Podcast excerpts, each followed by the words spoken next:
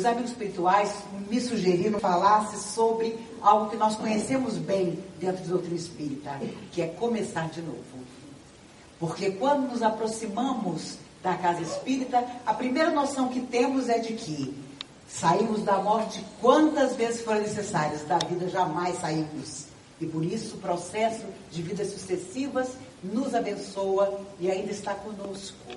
E os amigos espirituais têm dito que hoje a grande inveja que existe no mundo espiritual inferior é de nós que estamos encarnados ainda termos um corpo de carne e ainda podermos mudar o nosso destino.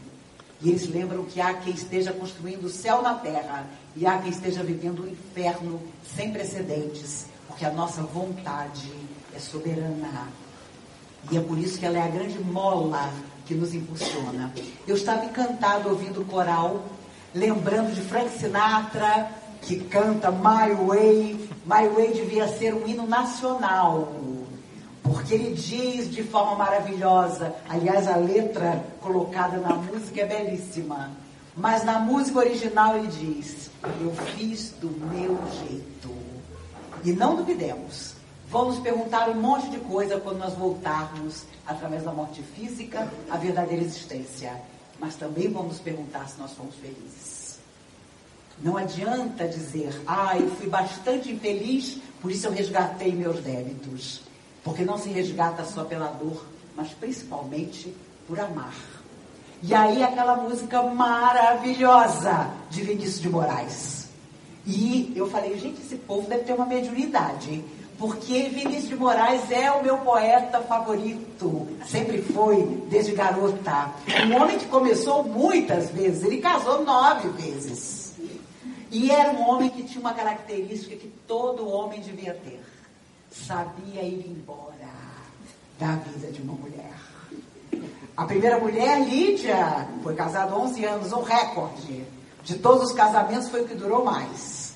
Teve com ela dois filhos. Pedro, até hoje encarnado, um fotógrafo famoso, que está com quase 70 anos, e a sua filha, que já desencarnou de câncer há alguns anos atrás. Mas, quando ele foi embora da vida da primeira esposa, ele escreveu para se despedir: Eu sei que vou te amar. E ali diz: Por toda a minha vida eu vou te amar. E ele contou depois, quando os filhos já eram adultos, que muitas vezes ele quis voltar e bater na porta da primeira mulher, mas ele nunca teve coragem. E quando ele morreu, os filhos contaram a ela: Olha, mãe, o papai um dia nos contou que várias vezes ele foi até o seu prédio, subiu, tentou bater na porta, mas alguma coisa o impediu. E os filhos contaram na entrevista que a mãe começou a chorar e disse: por que, que ele nunca bateu? Porque no fundo ela passou a vida inteira também esperando que ele voltasse. Da segunda esposa, ele se separou quando ela acordou, certa manhã, ele não estava. Ela olhou no travesseiro um bilhete. Amada, que olhos os teus, são cais serenos, cheios de adeus. Ele tinha ido embora. E ainda saiu dizendo que os olhos dela é que davam adeus para ele. Da terceira mulher, ela procurou, ele não estava em parte alguma, ela foi até a cozinha, havia um papel na geladeira. Estava escrito, ele havia deixado, ah, o amor. Beijos, promessas, abraços, promessas de paraíso. Depois mais beijos, mais abraços. Depois, e depois, amada, depois dores sem remédio, depois pranto, depois tédio, depois nada. Ele tinha ido embora também. Então não tinha jeito. Ele embora, mas embora deixando poesia.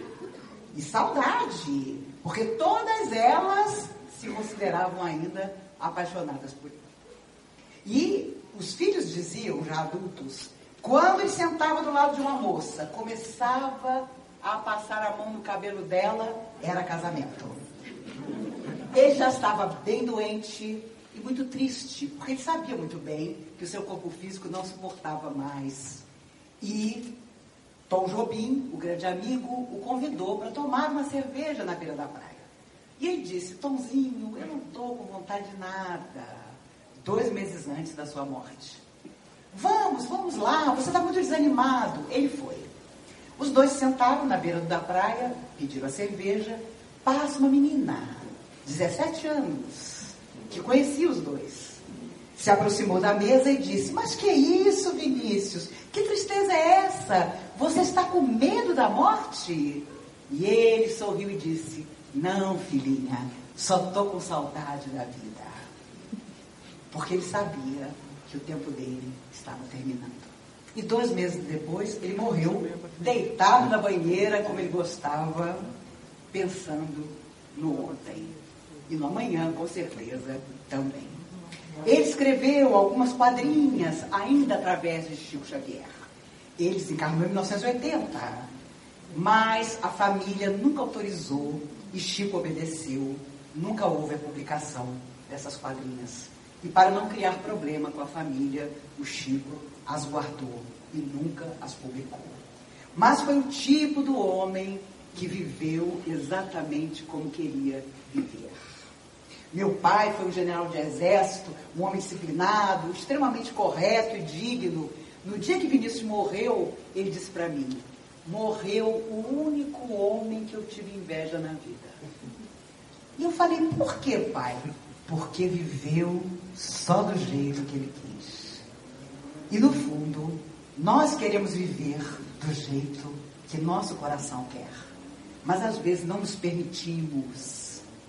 E é preciso saber a linha tênue entre aquilo que nós precisamos sim modificar no nosso destino e aquilo que nós temos que buscar, porque é uma felicidade que nos cabe.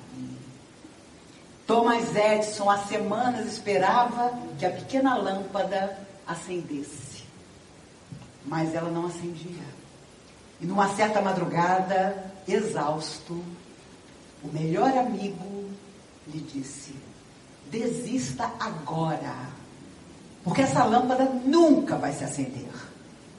Desista, porque eu, seu melhor amigo, já anotei aqui neste livro as 700 vezes que você tentou e que não deu certo. E Thomas Edison, exausto, e aqui eu abro um parênteses para lembrar que às vezes é o nosso melhor amigo que nos tenta desanimar. É o coração mais chegado a nós que cria um obstáculo para o nosso coração.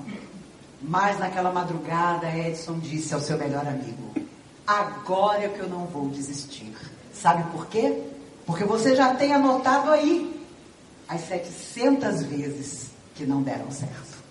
E duas noites depois, a lâmpada se acende pela primeira vez e muda a face do mundo. Thomas Edison sempre começava de novo. Certa feita, seu filho Charles, seu filho mais velho, tinha 19 anos. E ele acordou, e o pai também, com um barulho na parte de trás da casa de fogo. Quando os dois correram para o quintal, seu laboratório inteiro queimava. E o pai vira-se para Charles e diz: Charles vai acordar sua mãe. Ela nunca viu um incêndio tão bonito. E Charles, que depois da morte de Thomas Edison escreveu a biografia do pai, contava que naquela hora ele pensou: Meu Deus, papai ficou louco tudo, ele está perdendo tudo, o fogo está lambendo tudo. Mas foi chamar a mãe. E a mãe vem de camisola, olha, estarrecida. Tudo se perdia. Thomas Edison a abraça e diz: Eu estou tão feliz, porque Deus confia tanto em mim, que está me tirando tudo para que eu recomece do zero. E duas semanas depois, ele inventou o fonógrafo. Porque essas pessoas não desistem nunca. Elas começam e recomeçam exatamente como nós também devemos fazer. Certa manhã, Emmanuel diz a Chico Xavier: Vamos embora, porque aqui, e era Pedro Leopoldo, não há mais lugar para nós dois. Os queridos amigos de Pedro Leopoldo, um pouco equivocados, achavam que Chico estava ficando famoso e resolveram fazer umas modificações no centro espírita humilde. O chão já não era mais aquele chão simples. Tinham colocado ladrilhos. Mas havia na parede uma placa: por favor, não vomite. Por favor, você que vem tomar a sopa, não passe mal. E o Chico fez uma pequena viagem. Quando ele chegou, estava tudo modificado. Primeira coisa, ele correu para o quarto onde está a minha mesa de cabeceira. A mesa de cabeceira do Chico era um engradado de cebola virado ao contrário. Claro que as pessoas tinham dado fim naquele engradado de cebola. O Chico calado. Mas na manhã, Emmanuel diz: Vamos embora. De manhã cedinho, alguém passou e viu Chico com uma mala humilde no caminho, sabe-se lá de onde, no trem. E era o caminho para Uberaba. Esse ano fez 60 anos e eu fui a Uberaba para fazer a palestra comemorativa na Casa do Caminho, que Chico fundou. 60 anos, exatamente no dia em que ele havia chegado a Uberaba, 60 anos atrás. E é claro, a, palé, a, a plateia iluminada e emocionada, e eu escolhendo as palavras, e ganhei de presente depois Palavras de Vida Eterna, um dos livros de mensagens mais extraordinários que ele psicografou, maravilhoso. O livro de cabeceira de Chico Xavier era Fonte Viva. Fonte Viva foi seu livro de cabeceira a vida inteira. E Chico foi, sem dúvida nenhuma, alguém que começou de novo muitas e muitas vezes. Quantas vezes nós exigimos condições ideais para o trabalho no bem? Alegamos motivos de saúde, dificuldades afetivas, solidão para não realizar o trabalho em benefício do outro. Se Chico Xavier tivesse pensado em tudo isso, estaria louco e não teria feito absolutamente nada. Quando ele começou a psicografar Paulo Estevão, o seu chefe, professor, o seu Joviano, autorizou que ele usasse o porão do local onde ele trabalhava para psicografar de madrugada em silêncio. Ele colocou uma pequena mesa, uma cadeira, levava o papel e os lápis. Mas depois do primeiro capítulo psicografado, ele disse a Emmanuel: O senhor sabe, eu estou me sentindo um pouco sozinho. Porque nesse porão de madrugada, essa solidão, esse silêncio. Emmanuel disse a ele: Ah, você está se sentindo sozinho? Não tem problema. Amanhã, quando você chegar, você terá companhia. Ele chegou na madrugada seguinte. Havia um sapo imenso, descomunal, horroroso, cheio de verrugas na frente dele. O sapo olhava para ele e olhava para o sapo. Emmanuel, sem dizer palavra, disse a ele: Você não queria companhia? Pegou o braço de Chico e começou a psicografar os capítulos. Nove meses depois, exatamente quando o último capítulo foi psicografado, o sapo olhou para o Chico, atravessou a janela e nunca mais apareceu. E quando o Chico contava essa história, os amigos perguntavam: Você nunca perguntou a Emmanuel se o sapo era um espírito sofredor ou era sapo mesmo? E o Chico dizia: Nunca perguntei, porque me fez uma companhia incrível nos nove, nos nove meses que nós ficamos juntos. E eu me lembrei do monte de gente que eu vi chegar aos longos dos anos nas casas espíritas com exigências. Eu só trabalho tal hora, eu só faço isso tal dia, eu só quero tal trabalho, eu não posso isso, eu não quero aquilo. E Chico Xavier, o médium por excelência, para psicografar essa obra-prima que é Paulo Estevão, teve durante nove meses a companhia de um sapo. Na década de 60, ele viajou de avião e havia um cardeal italiano no avião. E o reconheceu e disse a ele: O senhor não é Francisco Cândido Xavier? O espírita? Sou eu mesmo. Eu queria contar ao senhor que a sua edição de Paulo Estevão é lida no Vaticano. Porque a igreja pouco conhece sobre a vida de Paulo e nada conhece sobre a vida de Estevão, o primeiro que se sacrificou por amor a Jesus. E o seu livro é lido por todos nós, na edição em italiano. Eu acho que o senhor precisava saber disso. E é uma obra extraordinária que devemos ler e reler. Há determinadas obras, como Memória Suicida, essa obra magnífica psicografada por Ivone Pereira, nunca foi tão atual como hoje, embora tenha sido psicografada em 27 e só lançada 30 anos depois, em 1957, porque ali está um mapa da espiritualidade sofredora. E nunca houve tanto suicídio no mundo como nos dias de hoje. A cada 99 minutos, 66 pessoas tiram a própria vida. Ano passado, em Brasília, foi um recorde de suicídios durante o ano. Desde crianças de 9 anos até idosos de 83. De todas as classes sociais, de todas as religiões. As pessoas estão fugindo da vida porque não têm coragem de recomeçar. Porque acham que Deus se esqueceu delas. E doutrina espírita nunca foi tão importante como nos dias de hoje. Porque ela nos fala dessa tranquilidade de quem tem muito mais do que a simples crença, de quem sabe. E todos nós sabemos. É preciso realmente mais do que ter fé, saber, ter a absoluta convicção, porque só ela pode nos tornar verdadeiros trabalhadores, incansáveis trabalhadores, equilibrados trabalhadores. Um casal procurou Chico Xavier certa feita, o filho tinha perdido as duas pernas, o menino tinha 11 anos. E os médicos diziam que a doença progressiva agora atingia os braços. E era preciso amputar os braços. O menino já não tinha as duas pernas. O menino caía só com o tronco. E os médicos alertaram, ele vai viver só alguns meses depois disso. Os pais desesperados foram procurar o Chico. E o Chico não sabia como confortá-los. Emmanuel aparece e diz: Diga aos pais que os médicos estão certos. Porque eles moram numa fazenda e quando não estou em casa, o menino com os cotovelos se arrasta para jogar-se no rio que corre atrás da fazenda. Ele matou-se nas últimas dez encarnações.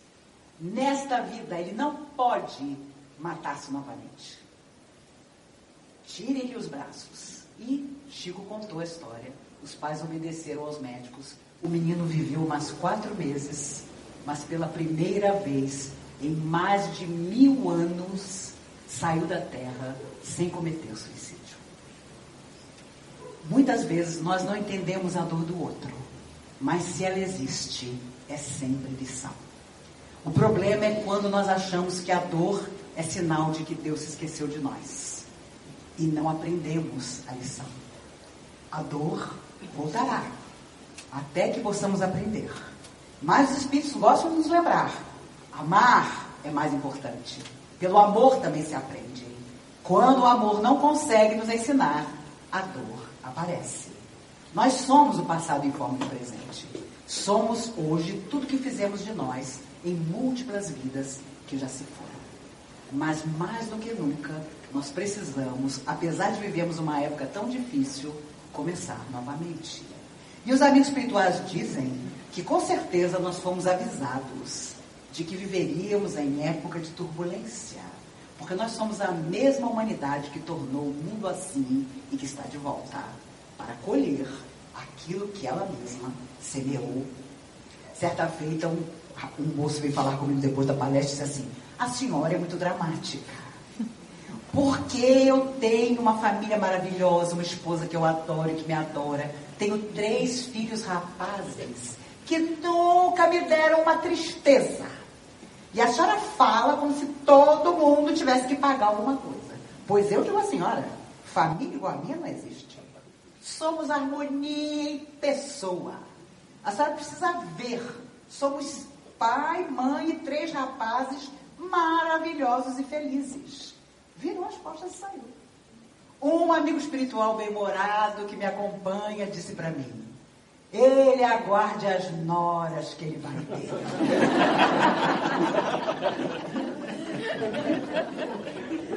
Isso já tem uns 40 anos, nunca mais eu soube dele, mas nessa altura ele deve ter encontrado as noras, com certeza. Nós sempre temos o passado perto de nós. Felizes de nós se reconstruímos tudo da melhor maneira possível. Havia um homem em Uberaba esquisitíssimo. E quem de nós não conhece alguém esquisito? Aliás, eu tenho um monte de amigos esquisitos. Era um homem muito esquisito. Uberaba inteira comentava sobre ele, ninguém gostava dele, ele morava meio afastado. O Chico, todo sábado, ia lá na casa do homem, deixava um saco de mantimento para ele, batia na porta, meu amigo, seus mantimentos estão aqui, eu não me esqueço de você. O homem nem se dava ao trabalho de abrir a porta para agradecer ao Chico. A cidade inteira não gostava do homem. Um dia, de manhã cedo, Chico abrindo a porta do centro, alguém entra correndo. Chico, você não sabe quem morreu. Aquele esquisito, aquele que você todo sábado levava comida para ele, nunca foi capaz de abrir a porta para te agradecer. O Chico estava varrendo o chão e disse: Eu já sei que ele desencarnou. Você já sabe? Como, Chico? Eu sou o primeiro a correr na cidade para dar notícia? Emmanuel me contou. Emmanuel te contou que ele tinha morrido? É. Emmanuel me disse que já que ninguém gostava dele, o próprio Cristo veio buscá-lo. O Chico, de vez em quando, dizia umas coisas que ficavam como ensinamento para a vida inteira. Ele tinha um cachorro vira-lata, o Lorde, que ele adorava. O cachorro era tão gente que quando o Chico sentava na cama para orar, o cachorro botava as patas sobre a cama do Chico, abaixava a cabeça e rezava. Mas ele ficou velho e fazia xixi na casa inteira. Duas irmãs do Chico, ainda solteiras, não gostavam do cachorro. Um dia o, o Chico estava no trabalho, alguém correu. Chico, corre que o Lorde está morrendo. Corre lá que o Lorde está morrendo. Alguém deu veneno no Lorde. O Chico correu, chegou em casa, o cachorro só esperava ele chegar. Ele abraçou o cachorro, o cachorro olhou para ele, desencarnou. O Chico começou a chorar, adorava o cachorro, abraçou o cachorro. Aparece uma alma sofredora e ele diz: Sabe quem envenenou o cachorro? Suas irmãs. Porque ele fazia xixi em toda parte. E elas não gostavam dele. O Chico contava que foi um dos perdões mais difíceis que ele deu para alguém. Ele tinha um cachorro é, brinquinho, era um piquenês preto. O meu amigo Maurício era muito amigo do Chico, de vez em quando eu operava. E uma vez o Chico mandou uma foto dele, Chico, de terno e gravata, no meio das roseiras do jardim, com um brinquinho no colo. Atrás, uma dedicatória que só Chico Xavier sabia fazer. Maurício, me perdoe. Mas Brinquinho fez questão que eu saísse na foto com ele. Quando você tem o talento de ser uma alma que não só foi escolhida, mas se escolheu para o bem, você é exatamente assim. Uma semana antes de morrer, um jornalista americano perguntou a Madre Teresa para explicaçá-la: Madre, qual é a sua religião? O amor, meu filho. O amor é a minha religião. Ah, é? E qual é o Deus da sua religião, madre? E ela, serena, respondeu: O outro, meu filho. O outro é o Deus da minha religião. E uma semana depois ela morreu porque não precisava aprender mais nada na terra. O outro tinha sido a vida inteira a religião dela. Tudo isso não é por acaso. Nós vivemos sim em tempos dificílimos em que as pessoas não parecem estar no seu estado normal. Às vezes vivemos dramas ocultos em nossas vidas, que a máscara que temos para a sociedade nos faz esconder. Mas sempre existe, no último instante, a solução para as nossas lutas. Sempre existe na última hora o socorro inesperado porque a espiritualidade superior sabe que nós precisamos continuar avançando na estrada do bem. Certa feita, o Chico percebeu que toda vez que ele andava pela cidade, tinha um rapaz que fugia dele como o diabo da cruz. se escondia atrás de uma lata de lixo, atrás de uma árvore, atrás de um poste. E o Chico começou a pensar: meu Deus, eu devo ter feito alguma coisa muito grave para esse moço. Mas eu não consigo me lembrar o que foi. Um dia, ele não teve dúvida, pegou o rapaz pelo braço e disse: Meu filho, eu já reparei que quando nos cruzamos pela rua, você foge de mim. Me perdoe. Eu não sei o que foi que eu fiz para você. Me perdoe. O que quer que eu tenha feito, me perdoe. Não fuja mais de mim. O rapaz começou a chorar. Chico, eu falo mal de você pela cidade inteira. Nunca te contaram? Eu é que morro de vergonha de. E o Chico, claro, foi pedir perdão, porque achava que ele é que estava devendo alguma coisa ao rapaz. Todas as vezes que uma prova nos surge, nunca é para a nossa derrota, mas na possibilidade do nosso aperfeiçoamento. Nós é que não sabemos encarar assim. Tinha um gato na rua do Chico que todo mundo detestava. O gato era tão terrível, desequilibrado, que corria atrás dos cachorros da rua. Um dia, obviamente, alguém resolveu dar fim no gato, envenenar o gato. E claro, o gato foi parar no jardim do Chico morrendo. Chico, aquele gato da rua, está morrendo no seu jardim. O Chico chegou, o, gato estava desesperado. Tinha envenenado ele mesmo, ele estava numa dor horrível. O Chico olhou para ele e disse: É o seguinte, eu vou fazer um acordo com você. Eu vou te virar de cabeça para baixo. Eu vou pedir aos espíritos para tirar esse veneno de você. Mas você vai prometer para mim que você vai ser outro gato. O Chico virou ele de cabeça para baixo. Claro, os espíritos amigos usando a energia do Chico. O gato botou até o espírito para fora. Viveu mais 17 anos. E nunca saiu do jardim do Chico. Onde o Chico ia, lá ia o gato. O Chico adorava passarinho. Todo dia depois do café, pegava o miolo do pão, colocava na janela para que os passarinhos de Uberaba viessem comer na janela dele. Um dia o gato, não teve dúvida, pegou um filhotinho desavisado, olhou para o Chico e mastigava o filhotinho, olhando para o Chico. O Chico ficou doido. Meu Deus do céu, como é que você fez uma coisa dessa? Ficou numa tristeza tamanha que passou três dias sem comer nada, só bebia água. A cozinheira preocupadíssima, porque o Chico já era uma pessoa cheia de problemas de saúde. Uberaba inteira mandou passarinho para o Chico. Cada passarinho que chegava, ele piorava.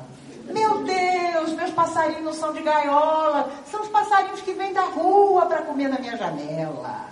Aí que ele ficava triste mesmo. Mas ele tinha uma galinha cabidela que ele adorava. A empregada caprichou na receita, botou o prato na frente dele e disse assim: Você vai comer. Porque você está no terceiro dia sem comer nada, você vai morrer. Ele provou. A galinha estava maravilhosa. Ele provou uma segunda vez. Quando ele estava para fazer o terceiro prato, aparece Emmanuel. Tá gostoso, Chico? Muito. Você não imagina, eu estava três dias sem comer. Ah, é? E qual é a diferença, meu filho, entre você e o gato? E pela primeira vez ele reparou que a fome tinha sido. Quando Emmanuel apareceu a Chico, ele tinha 17 anos. E Chico, e ele disse a Chico: Eu lhe faço uma proposta de 30 livros. Ou uma família. Se você optar pelos livros, não terá família. Eu lhe dou uma semana para pensar. Na mesma noite, o Chico foi à casa de uma irmã para um evangelho. A irmã era vidente. Disse: Chico, o que aconteceu com você hoje? E o Chico, para não contar o que tinha visto, disse: Nada, por quê? Porque o telhado abriu e caiu um monte de livro em cima de você. Ele não tinha livre-arbítrio. Emmanuel lhe havia dado uma semana e na mesma noite os livros caíram sobre ele. Quando os 30 livros acabaram de ser psicografados, Emmanuel disse: Agora vamos a 60. Mas o meu acordo não eram 30? Eram 30, mas vamos a 60. Quando chegou nos 60, vamos ao 100. Quando chegou no centésimo, o Chico perguntou do acordo. E Emmanuel finalmente disse a ele: Eu tenho uma notícia para o senhor. A sua existência foi desapropriada pelo mundo espiritual. Sua existência para o Senhor não existe mais. E foram 412 livros, 76 anos de mediunidade e 92 anos de vida. A verdade é que não existe no mundo uma figura como a de Chico Xavier como médium. Porque não foi só ser instrumento do mundo espiritual, foi ser a pessoa que ele foi. 17 anos depois do seu desencarne, todos os seus adversários devem ter procurado pulgas na sua biografia e nunca encontraram nada. Porque foi uma vida inteira dedicada simplesmente a fazer o bem e a começar de novo inúmeras vezes. Houve um grande ator, vocês todos são mais jovens do que eu, não vão lembrar, chamado Montgomery Clift. Um homem belíssimo, muito amigo de Elizabeth Taylor. E ele, quando ainda moço e no auge da carreira, sofreu um acidente de carro.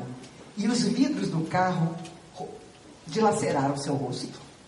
Naquela época, a cirurgia plástica não era o que é hoje. E ele ficou com marcas terríveis no rosto. Ficou dois anos internado no hospital, numa depressão absoluto, absoluta, sem querer sair do hospital. E um dia a enfermeira disse: Eu queria saber se o senhor aceitaria receber uma visita. O senhor está escondido aqui da sociedade há dois anos. Não vai para casa, não recebe alta porque não quer. Mas tem um rapaz que todos os dias vem à porta do hospital para perguntar do senhor. E eu morro de pena dele, porque ele vem diariamente. E eu nunca posso permitir que ele suba para lhe visitar, porque o senhor não deixa. E Montgomery Cliff, irritado, disse: Quem é esse rapaz? Olha, ele vem todo dia aqui para lhe visitar sem conseguir.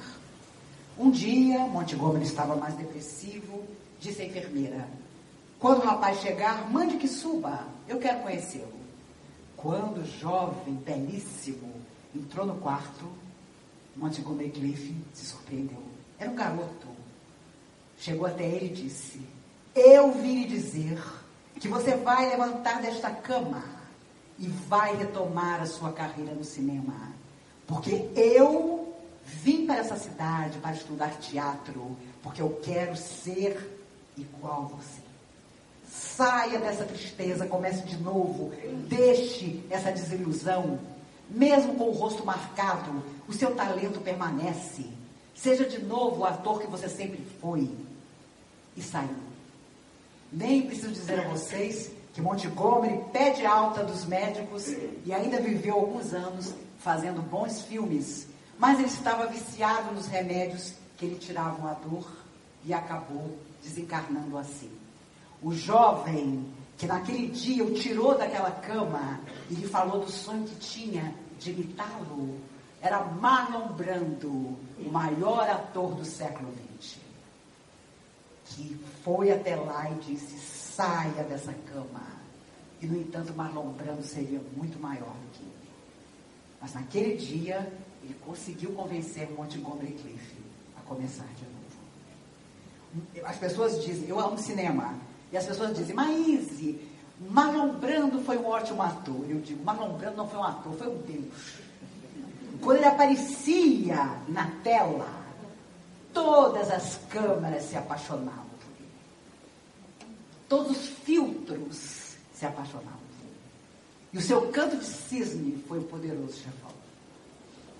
E foi um homem que morreu, imenso de gordo, num quarto-sala alugado em Nova York, aos 82 anos, sem acreditar em si mesmo. Ele que havia tirado Montgomery Cliff tantos anos antes da sua tristeza, mergulhou na própria tristeza, sem nunca conseguir sair dela. Não percebera o quanto ele era tão genial ou mais genial que Montgomery Cliff conversando com Divaldo Pereira Franco, no Tribuno Espírita, sobre cinema, descobrimos que tínhamos a mesma admiração por Bette Davis, uma mulher feia para os padrões de Hollywood, mas extraordinária como atriz. Quem nunca assistiu A Malvada não viveu. É um filme extraordinário da década de 40. E eu dei para o Divaldo de presente um caderno que eu consegui numa livraria de anotações com a Bette Davis na capa, descendo uma escada. E o Divaldo, meu Deus, você lembrou que eu sou apaixonado por ela. E abraçou o caderno. E aí conversavam sobre Bette Davis. Eu falei, Divaldo, você é um ser muito espiritualizado, mas eu tenho como diretriz da minha vida uma frase da Bette Davis que eu amo. E ele logo disse: Me conte que frase é essa. Ela dizia: Eu sou boa no que faço, tenho até inimigos para provar. e não é verdade? Aqui entre nós. Quando você é bom de verdade em alguma coisa, meu Deus do céu, as pessoas não te perdoam. Não te perdoam, não se iluda. As pessoas não te perdoam. Sabe? E você tem que entender isso. É uma limitação do outro. E o outro, às vezes, pode ser alguém extremamente caro ao nosso coração. Mas é uma alma independente da nossa. Mesmo que seja nosso filho, que tenha nascido de nós. Mas é alguém que tem as suas próprias escolhas.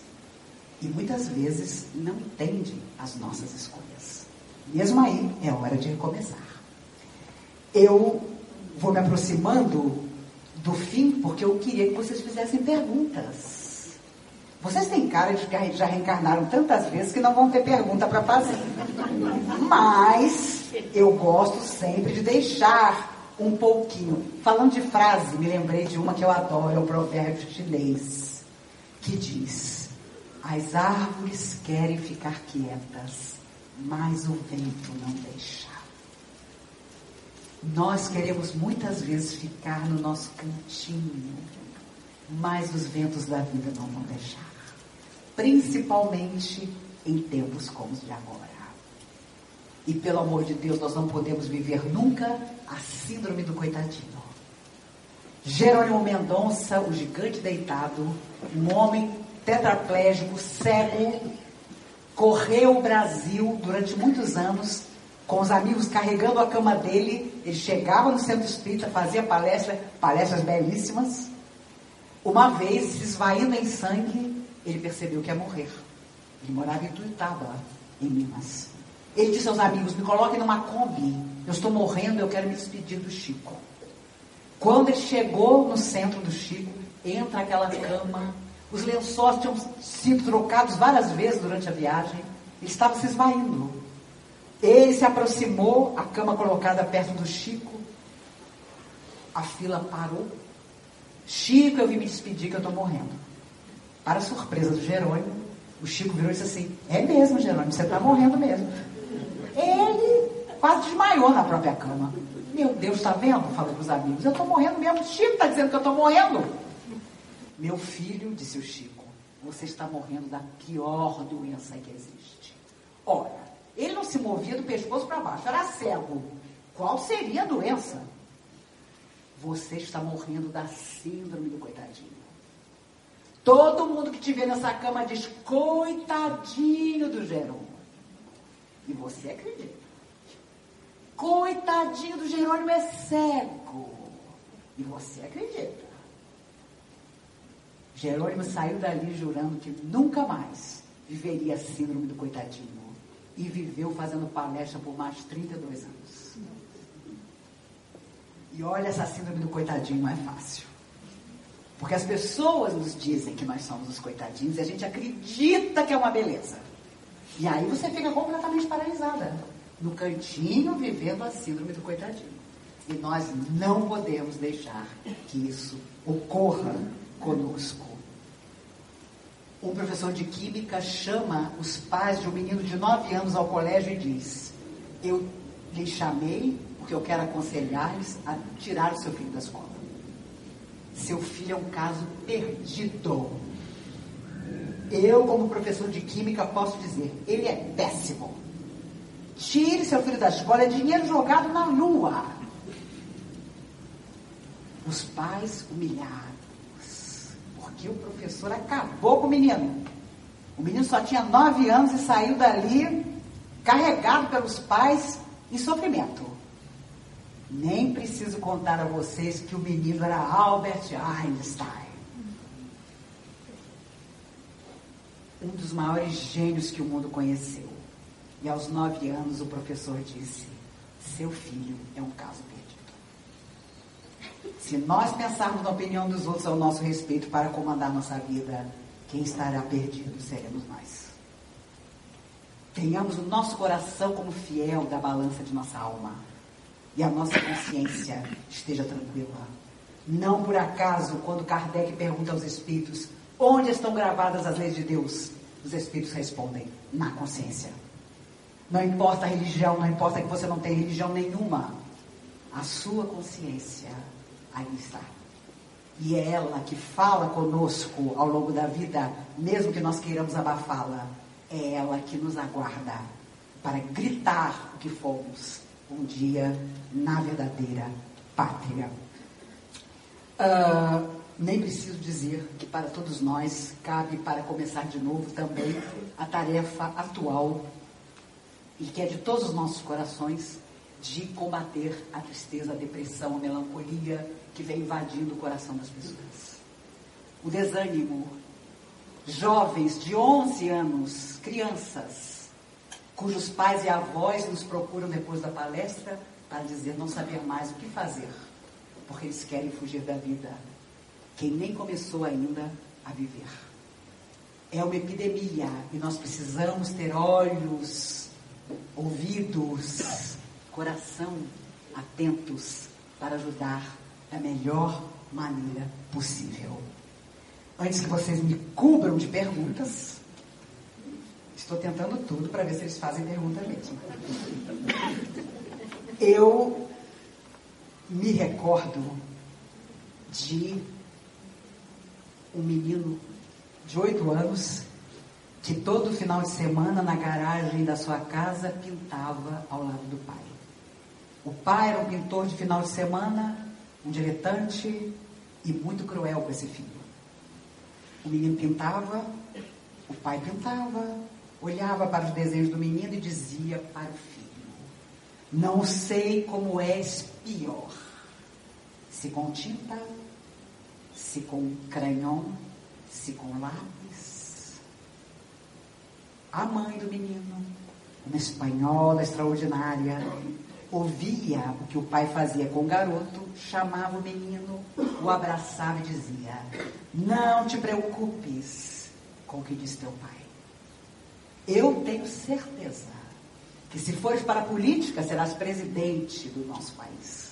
Se fores para a medicina, um médico extraordinário. Se fores para a ciência, descobrirás a cura de uma grave enfermidade. Eu tenho certeza. Muitos anos depois, saudoso da mãe na porta de sua casa, este ontem menino, hoje um idoso, falando aos repórteres, olhou para o infinito e disse: Eu quis apenas pintar e me tornei Pablo Picasso. O maior pintor do século XX tinha um pai horroroso que o massacrava. Não sei como és pior. Porque no fundo via que aos oito anos o filho tinha muito mais talento do que ele. E a autoestima de Picasso tornou-se tão impressionante que cada mulher que o deixava, elas iam embora de mala pela rua e ele corria atrás dela dizendo: Mas você vai me deixar? Ninguém deixa Picasso. E duas se suicidaram depois de tê-lo deixado.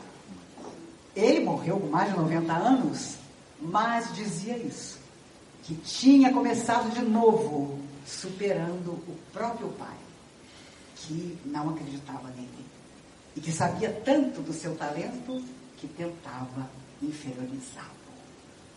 Por isso, Alta de Souza, através de Chico Xavier, dizia: Embora desiludida, alma cansada e sincera, por muito te dou a vida, não desanimes, espera que nós possamos esperar, trabalhando, servindo, até doer. Porque tanta gente tem surgido nas casas espíritas. Porque as casas espíritas vão atrair cada vez mais gente. Porque elas explicam a dor. Mas se não há compromisso com o bem, não adianta nada.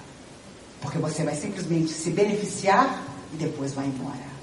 Feliz daquele que se beneficia, que aprende, que sabe e que trabalha. E não duvidemos, as coisas não vão melhorar.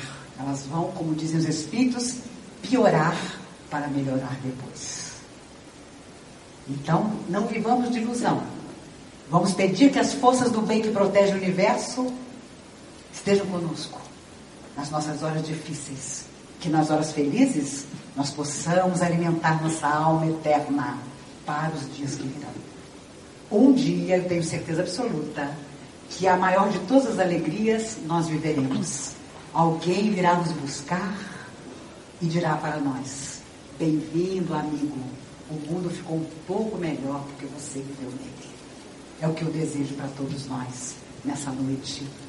Eu vim a Campinas pela primeira vez para falar amanhã no Hospital da Luz, mas eu disse aos meus queridos amigos: pelo amor de Deus, só uma palestra não. Me arranjem um lugar para eu falar. E foram vocês, os queridos dessa noite, que aceitaram me receber. Deus os abençoe por isso. Que possamos nos ver outras vezes. E eu tenho certeza absoluta que a próxima vez que nos encontrarmos, tanto eu como vocês estaremos ainda melhores do que nós estamos. Perguntas? Ai, surgiu uma. Não, obrigada. Diga, meu querido. Obrigado. Estamos felizes de você estar aqui. É, no Evangelho tem uma passagem que Santo Agostinho fala que à noite ele repassava sempre. No Evangelho tem uma passagem que Santo Agostinho dizia que sempre repassava o dia dele para saber o que tinha feito de certo, de errado. E você que está mais tempo na linha espírita, o que, que você poderia aconselhar? Porque eu, por exemplo, né, eu acho que com tantas pessoas, a gente corre tanto durante a semana, o turbilhão da vida nos traga, a gente fica até zonzo. O que, que eu estou fazendo? Para onde eu vou? E o que a gente poderia fazer para tentar essa autoanálise, para poder melhorar? Porque às vezes as coisas acontecem muito rápido e a gente não consegue aproveitar o ensinamento da vida. É verdade. E olha, eu te, eu te respondo a você com uma resposta que Humberto de Campos deu através do Chico Xavier há muitos anos atrás para um grupo de jovens de uma mocidade espírita que foram procurar por ele para perguntar: o que eu faço toda noite para repassar o meu dia?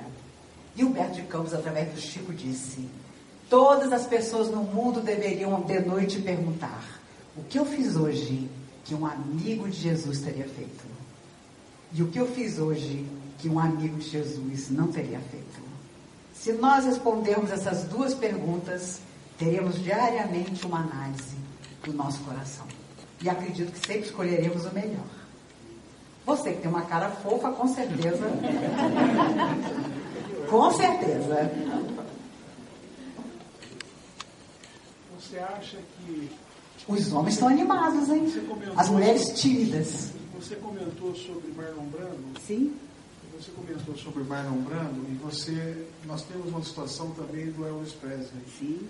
Morreram com depressão, teve Sim. aquele ator que fez o Homem Bicentenário também. Robin Williams. Robin Williams. Faltou a fama e o palco e a depressão entra, porque o Marlon Brando engordou, Elvis Presley também, quer dizer, não tinha mais o glamour dos palcos e eu acho que aí a pessoa acaba entrando numa, numa solidão. Seria isso? Eu acho que aquelas almas passaram a se alimentar do aplauso e quando o aplauso ficou um pouco menor, não é que ele tenha deixado de existir, mas quando ele ficou um pouco menor, eu acho que eles perceberam que eles se tornado escravos daquilo. E da máscara social, sem dúvida. Porque eram todos dependentes de medicação, né? depressivos, que não admitiam a própria depressão, não é? É difícil encontrar atores que vivam nesse meio e que tenham uma questão de espiritualidade bem resolvida. O palco era uma fuga. Meu Deus! E um glamour absoluto também, não é? Uma coisa de louco. É, eu brinco muito com as pessoas dizendo que eu vou fazer palestra até o último dia da minha vida para ter três coisas na próxima encarnação. Rica, magra e casada com Paul Newman. Só essas três coisas suaves e delicadas. Então, se eu morrer de tarde, ainda faço uma palestra de manhã, que é para chegar do lado de lá e pedir essas três coisas simples. Mas por que Paul Newman? Porque que ele perdeu o filho mais velho num hotel de quinta categoria em Nova York por uma overdose. E quando ele foi chamado para identificar o filho morto, era o filho do primeiro casamento, ele resolveu tomar uma atitude. E ele passou o resto da vida dele. Ele cozinhava muito bem, criando molhos que são vendidos até hoje nos Estados Unidos e cuja renda vai toda para construir casas para jovens que queiram deixar o vício. E ele recebeu, ainda em vida, o Paul Newman, ele morreu há 11 anos atrás, com 82 anos, com câncer de pulmão, porque era um fumante. Uh, ele recebeu o prêmio Irving Talbot, só dado em Hollywood a quem faz o bem de verdade. E Jack Nicholson, um ator magnífico, fez questão de entregar o prêmio. E foi ao microfone e disse: Eu faço questão de entregar esse prêmio para o Paul Newman, porque ele é o único de nós que não assina só os cheques. Ele vai no final de semana, sobe na escada, pega prego e madeira e constrói as casas. E ele fez isso a vida toda. Então foi um homem que deixou uma lembrança incrível. Outro dia me contaram que a esposa dele, Joane, 88 anos, vive triste em casa. Porque você imagina você ser casada com aquele homem a vida inteira e, e quererem que você fique bem depois que o cara desencarna. Então eu estava dizendo para Divaldo, Divaldo é mais doido do que eu, Divaldo Franco. Eu falei, Divaldo, eu acho que eu vou desistir do Paul Newman, porque eu não vou disputar ele com essa mulher, meu Deus. Ela está com 88 anos, está depressiva. E chegar do lado de lá, eu vou disputar ele com ela. Divaldo, vem como filha. Vem como filha. Você nasce com aqueles olhos azuis maravilhosos. Divaldo é mais doido que eu. Então eu falei, boa ideia, de repente vem como filha. Mas para você ter uma ideia, ele um dia estava numa sorveteria em Nova York e a moça que estava na frente comprando sorvete, era uma casquinha, comprou sorvete. Quando ela olhou para trás, ela viu que atrás dela, quem estava esperando a hora de comprar a casquinha era o Paul. Ela imediatamente teve uma crise, pegou a bolsa, fechou a bolsa e saiu. Quando ela chegou na rua, ela começou a procurar. Meu Deus, eu paguei a casquinha, quem tem a casquinha, quem tem o sorvete? Ela sente uma mão no ombro, no ombro dela. Quando ela se virou, era o Paul Newman. Você está procurando a casquinha? Você guardou na sua bolsa. Gente, mas quando você encontra Paul Newman atrás de você, guardar casquinha de sorvete com sorvete na sua bolsa é o mínimo. As pessoas contavam que um dia era muito inverno em Nova York e ele estava com a esposa, mas todo encapotado, com um, um, um capuz de pele que lhe escondia o rosto. De repente o sol apareceu e ele tirou o capuz. A mulher que vinha em direção contrária, quando viu que era ele, caiu desmaiada. Gente, pessoas que provocam esse tipo de emoção, sabe? Ou elas são muito equilibradas, ou elas vão para loucura. Elas vão para droga, sabe? Elas vão para esconder o que se passa de verdade na vida delas, como foi o caso do Robin Williams, né? Que desde a juventude lidava com depressão, com vícios, que ele escondia. Então ele fazia o mundo inteiro rir e de repente se enforca. E ficou todo mundo, meu Deus, como isso pode acontecer? Né? Eu conversei com um casal cujo filho de 11 anos disse na hora do almoço para o pai: Me leva no judô? Meu filho vai botar a roupa do judô que eu te levo. O menino saiu do banheiro. Quando ele arrombou a porta, o menino tinha se enforcado no chuveiro com a faixa da roupa de judô com 11 anos, sem uma palavra. Porque os suicidas antigamente deixavam carta. Hoje, as pessoas não dão sinal. E isso está sendo muito grave. Porque as famílias ficam com um buraco. Como que isso estava acontecendo com ele? Como que eu nunca percebi? Mas aí quando você começa a conversar, ninguém fazia uma refeição junta. Ninguém procurava olhar nos olhos um do outro. O pai e a mãe não conheciam quem eram os amigos do filho. Sabe, isso é muito mais comum do que acontecia antigamente. Então, essas, essas tragédias nas pessoas famosas reverbera e cria problema no emocional das pessoas, porque tem gente que imita até tanto a vida desregrada como o próprio gesto de suicídio dos seus ídolos. Isso cada vez vai ser mais comum. Porque não há uma noção de espiritualidade em ambientes como esse, onde corre fama, onde corre glamour, como se diz, onde, onde corre dinheiro, beleza física estonteante, não é? Existe preconceito de toda sorte, em toda parte. Né? Ah, não, brasileiro não é racista. Mentira. Não, eu não tenho preconceito com pessoas que não acreditam no que eu acredito. Mentira. Não é? Eu, eu conheci amigos cujos filhos preferiram tirar a própria vida do que contar que tinha uma orientação sexual diferente. E, e, e na década de 70 eu já orientava na comunhão, eu conheci verdadeiras tragédias. Um grande executivo de uma das maiores empresas internacionais que funcionavam no Brasil foi à comunhão espírita, ainda na década de 70, para me contar que ele tinha um namorado fora do casamento dele, há 15 anos, ele era muito bem casado com a mulher, tinha quatro filhos. E quando ele comemorou 30 anos de casamento, ele fez uma festa que parou o Rio de Janeiro, na casa dele. Mas quando ele entrou na sala, ele viu que um dos garçons era o namorado dele, que de propósito estava ali. Quando ele foi com a esposa para cortar o bolo, o rapaz se apresenta para os convidados e mostra os álbuns das viagens que os dois faziam juntos. A tragédia não acabou aí. A filha mais velha jogou-se do 16 andar. E ele teve que, com o dinheiro dele, comprar todos os jornais do Rio de Janeiro para que o escândalo não saísse publicado em jornal nenhum. Isso foi em 1975. Então, viva o dia de hoje, em que as pessoas estão deixando as suas máscaras. Porque havia tragédias pavorosas antigamente no seio das famílias e todo mundo fingia que estava tudo ótimo. Uma vez um rapaz foi se orientar na comunhão e era tão bonito que quando ele entrou na sala para conversar comigo, as meninas do lado de fora faziam assim: pega o telefone dele, pega o telefone dele. E ele, calmo, me disse: Dona Maísa, estou aqui para conversar, que eu estou muito deprimido. Eu moro no Rio de Janeiro, vim a Brasília, mas eu estou deprimido porque eu morava com um amigo e ele foi morto com 40 facadas. Quando esse rapaz começa a me contar a história, aparece do lado dele um espírito sofredor. E o espírito disse assim para mim: Não se preocupe comigo, eu estou aqui para lhe proteger dele. Eu já não entendi nada. E o rapaz chorando, contando, conduído, que o amigo tinha amigo, deve ter sido duro para você encarar isso. E a polícia já descobriu? Não, dona Maíse, porque quem matou ele fui eu. E aí eu só vi as meninas pelo vidro, pega o telefone dele. e ele começou a chorar, chorar e disse para mim, mas o que está me arrasando não é isso. É que ele me aparece, dona Maíse, e diz para mim, apesar do que você me fez, eu te perdoo. É isso que está me deixando louco. Imagina. Olha, eu fiquei, eu lembro dessa história até hoje, foi em 73 isso.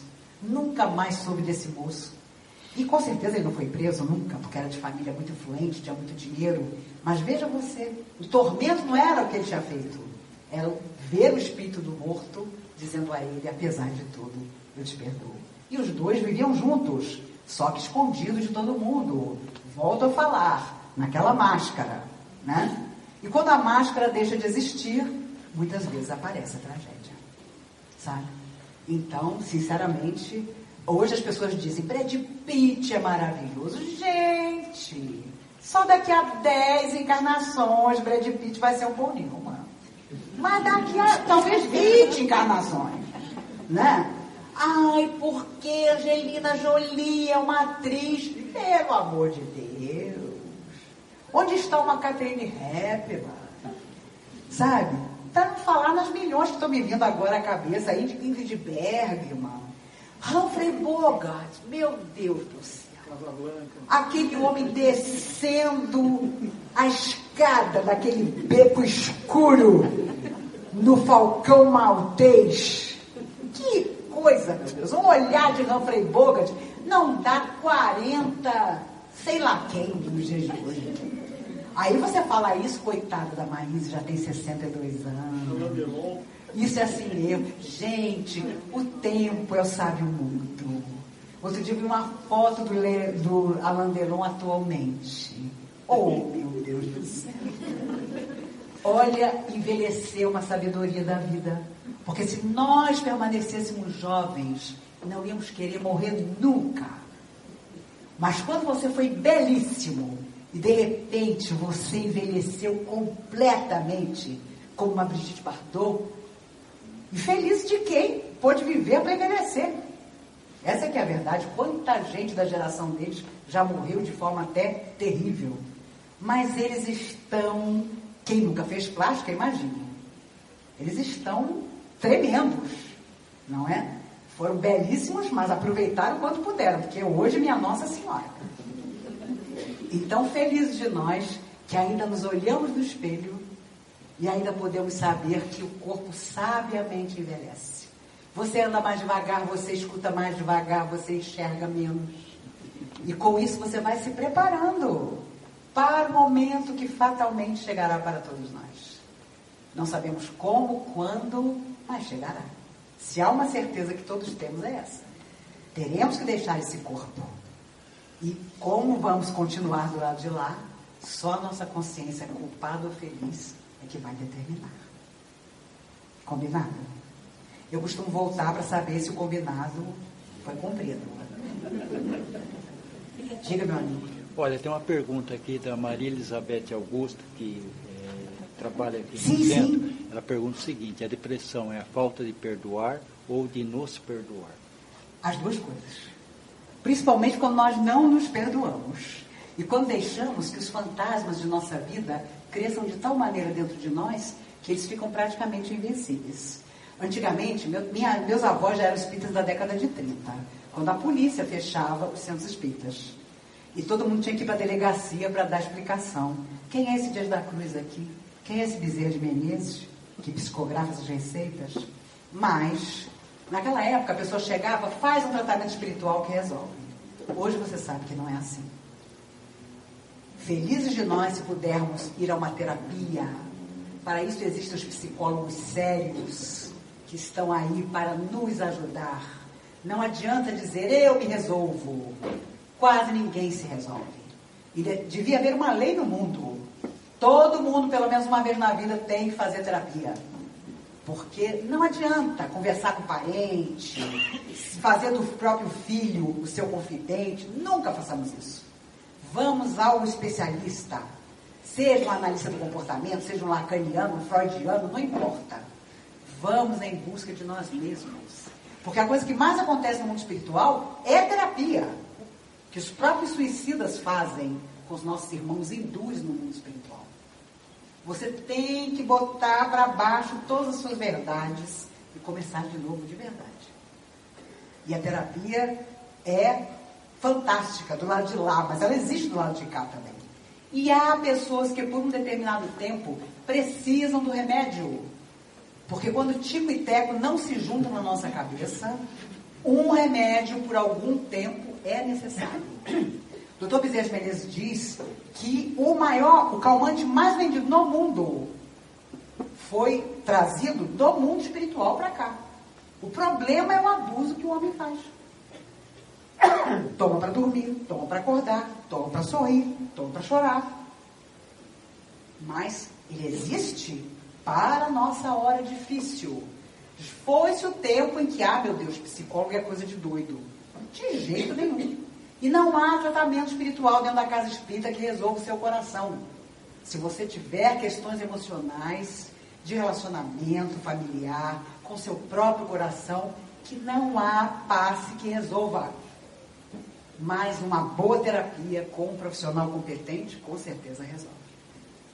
E olha, para você ter uma ideia, contando aqui, encerrando, quando minha filha tinha 9 anos, o Chico sempre dizia, ai, traz ela aqui para conhecer ela. Porque quando eu estava grávida, ele contou que eu ia ter uma menina, que seria minha única filha, uma amiga que voltava para junto de mim.